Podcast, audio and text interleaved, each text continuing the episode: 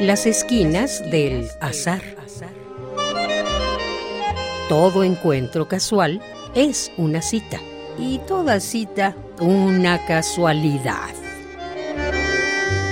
Diálogos con Oscar de la Borbolla. Ahora sí, mi querido Juan, no podrás quejarte. Vine a verte a tu casa para que no estés echando el resuello, pues como la última vez que te hice subir hasta el pico del águila. Ay, Oscar, ay, mi querido Oscar, no sabes cómo te lo aprecio. No hay nada, nada mejor como estar en casita.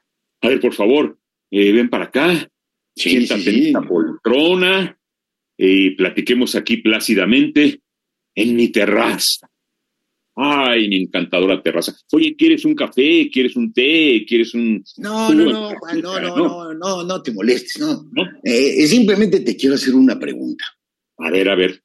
Sí, claro, por supuesto. Hazme las preguntas que quieras mientras tomamos aquí plácidamente entre mis plantas, tomamos el sol. Ah. Sí, oye, porque está haciendo un frío de la fregada. Sí. Pero, eh, te quiero hacer una pregunta rara, Juan. A ver, tú y yo somos amigos. Ay, qué pregunta. Claro, Oscar, por supuesto que tú y yo somos amigos. ¿Qué preguntas haces, por Dios? Espérate, es que es un poquito más complicado como siempre, Juan. Ay, tú siempre complicas todo. A ver, ¿a qué te refieres, Oscar, con que es más Ah. complicado? A ver, mira, te voy a, a ver, te voy a poner una analogía. Si te pregunto si este anillo que traigo es de oro, Ah, pues tú tendrías que averiguar si es de oro o si nada más tiene chapa de oro. ¿Estás de acuerdo? ajá. Y entonces, evidentemente es dorado, pero no sabemos si se trata o no de oro. ¿Cómo le Ajá. harías? Pues no sé, iría aquí con el joyero aquí de mi, de mi barrio o con alguien que supiera si es o no de oro. Y el joyero, ¿cómo sabría que es de oro? Pues tengo entendido que es muy fácil. Vería si este anillo reúne ciertas características que lo hacen ser oro. Lo primero, supongo, sería echarle algún ácido y ver cómo reacciona. Luego lo pesaría y seguramente si yo insistiera en poner en duda su apreciación, él vería si tiene las características de la tabla de los elementos de Mendeleev. Ah, o, o sea, fíjate nada más, compararía el objeto con la definición. O sea, si cumple o no con las características del oro. Bueno, Ajá. entonces, te vuelvo a preguntar, ¿somos amigos? What would you think if I sang out a tune? Would you stand up and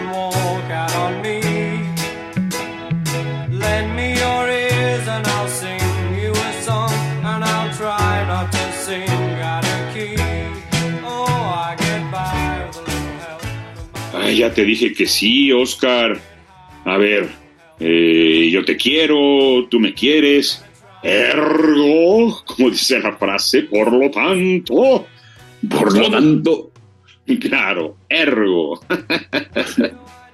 pero a ver, Juan, A ver, tú quieres a un montón de personas y de objetos ajá. y con querencias muy variadas. Y la pregunta es, ¿cuál es ese querer que se da entre amigos? Ajá. Y para definir la amistad, ¿tú crees que basta con querer? Porque mira, tú quieres a esta terraza.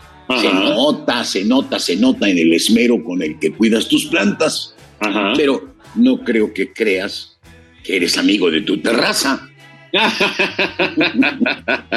Por supuesto que quiero a mi terraza, pero no, no la considero mi amiga, así con cariño, amor y todo. La amistad se da entre personas, Oscar, entre personas. Bueno, también se dice que respecto a algunos animales, dicen que el mejor amigo de los seres humanos, eh, dicen que es el perro. Mira, me parece mejor que circunscribamos a una relación entre personas. Pues Ajá. hoy, hoy, hoy las cosas están muy, pero muy raras. Hay hasta perrijos en carriola. sí. Pero mira, no compliquemos más el asunto. ¿Qué tipo de relación es la que se da entre personas a la que llamamos amistad?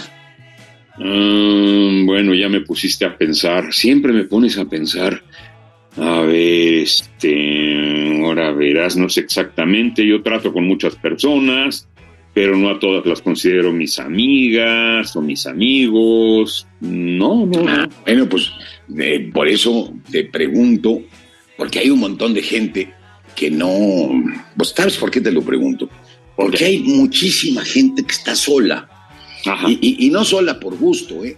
sino esa soledad que es un dolor, ¿no? una especie de sensación así de, de disgusto, Eh, así como la sed te invita a que busques el agua, la Ajá. soledad es un dolor que te busca buscar a alguien.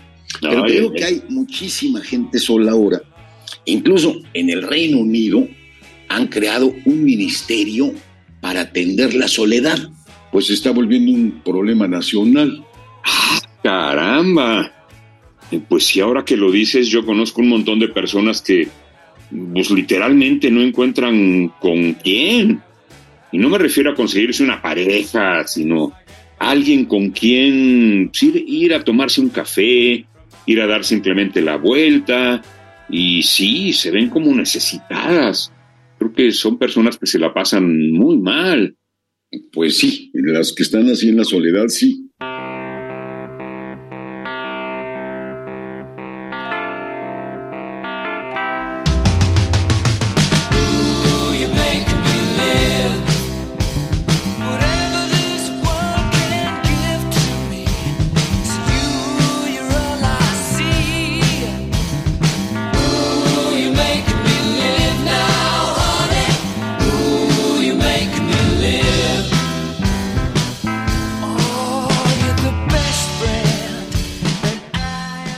Por eso te pregunto que encontrar un amigo no es cosa fácil. Mira, no sé si te acuerdas de Aristóteles. Él, Ajá. pues plantea la- el tema este en, en dos de sus éticas. La ética nicomaquea y la ética, eh, no me acuerdo la otra, ¿cómo se llama? Pero en la nicomaquea describe tres tipos de amistad. Ajá. Por placer, por utilidad y por virtud. Y aunque Ah. reconoce que en las tres hay amistad, la que le parece más auténtica, pues es la que se da por virtud. A ver, por placer, por utilidad y por virtud. Sí, A ver, explícamelas más despacio, por favor. mira, eh, uno busca a alguien para pasársela bien. Eh, cuando uno es niño, pues tiene un montón de amiguitos con los que juega. En la juventud incluso te vas de parranda y te la pasas muy bien. Y, y son, son amigos, pero son relaciones de amistad por placer. Y son efímeras. Ajá. Y luego Sí. pues, hay un montón de amistades por interés. Eh, suelen Ajá. darse pues ya en cierta etapa de la madurez, cuando por coincidencia laboral, ahí está uno hacinado en una oficina o en algún sitio, y pues se lleva mejor con unos que con otros. Y esos son, también se acaba el trabajo y se acabó la amistad. Ajá. En cambio, la amistad por virtud es aquella que se da en una persona que está plena y si se junta con el otro es solo por buscar el bien del otro, sin esperar Ajá. nada a cambio. O sea, como dice la gente, un amigo verdadero es un amigo incondicional y desinteresado. Pues sí, así dicen, pero pues este es un ideal que es imposible de alcanzar. Imagínate tú y yo, que sí, efectivamente somos amigos, nos da gusto vernos y podemos contar el uno con el otro, pero, pero, yo diría que hasta cierto punto, Juan. Ay, no, no, porque hasta cierto punto tú conmigo puedes contar siempre, siempre, todo el tiempo. A ver, a ver, te voy a poner una prueba. Ajá. Mm, eh, tú también puedes contar conmigo, ¿eh? Pero imagínate que un día te llamo a las 3 de la madrugada porque estoy deprimido. Ajá. Y tú contestas el teléfono y, y, pues me das ánimos, me echas porras. Pero ¿qué tal si eso se vuelve costumbre? Ay, déjame pensar, pues si todos los días me despiertas para hablarme de tus penas, seguramente terminarías hartándome. Todo tiene límites. Bueno, ahora imagínate que me has aguantado ya un par de semanas, te desmañano, te desmadrugo, y muchas veces, ¿no? Y un día a ti se te presenta un problema y me llamas y yo te contesto. Y te digo, perdóname Juan, pero estoy dormido, mira, hablemos mañana, ¿eh? Y, y te cuelgo.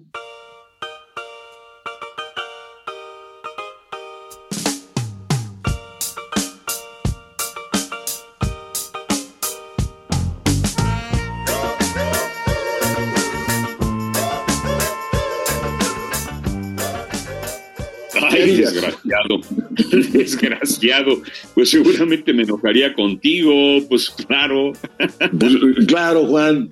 O sea que no somos amigos absolutamente desinteresados, por eso tú estás esperando una cierta reciprocidad. Y tampoco eh, eh, es una amistad así incondicional, porque yo creo que a las dos semanas ya me mandas a la fregada, man. Mira, en realidad lo que propone Aristóteles es un ideal. Y lo malo es que mucha gente que padece la, soleza- la soledad, pues anda buscando con ese criterio un amigo y por supuesto no se lleva más que decepciones y se mantiene sola, sola, sola, sola. Porque en este mundo, pues las cosas no son necesariamente como proponen los filósofos. El mundo es más burdo y lo malo es que tenemos que vivir aquí. Pues sí, pero cuando yo pienso en un amigo, pienso que debe ser un incondicional y ser completamente desinteresado. La amistad limitada y en la que media un interés, en la que media un, un interés, pues no me parece amistad auténtica. Pues mira, yo siento lo mismo que tú, Juan. Pero, y además creo que mucha gente piensa así. Pero este es el resultado de dos y medio milenios de pensar aristotélicamente. Ajá. Se nos ha convertido en una manera de ver y lamentablemente este perjuicio hace que muchos pues no puedan salir de la soledad, pues andan buscando en este mundo lo que no existe en este mundo. Oye, espérame, Oscar, pero tú y yo sí somos amigos, ¿no? Sí, Juan, tú y yo somos amigos. Y además, te agradezco que compartas este rato conmigo.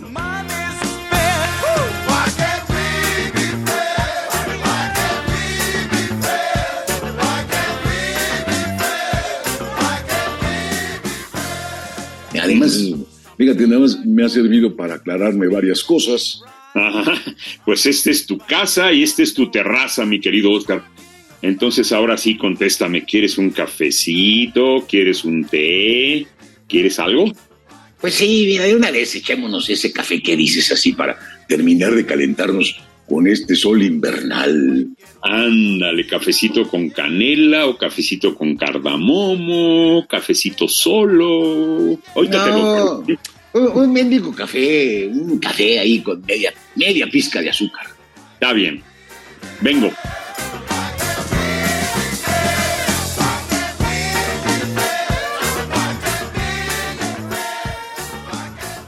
Radio UNAM, en colaboración con la Facultad de Estudios Superiores Acatlán, presentó Las esquinas del azar. Todo encuentro casual es una cita y toda cita una casualidad. Voces, Oscar de la Borbolla y Juan Stack. Producción y realización, Rodrigo Aguilar y Denis Licea. Radio UNAM, Experiencia Sonora.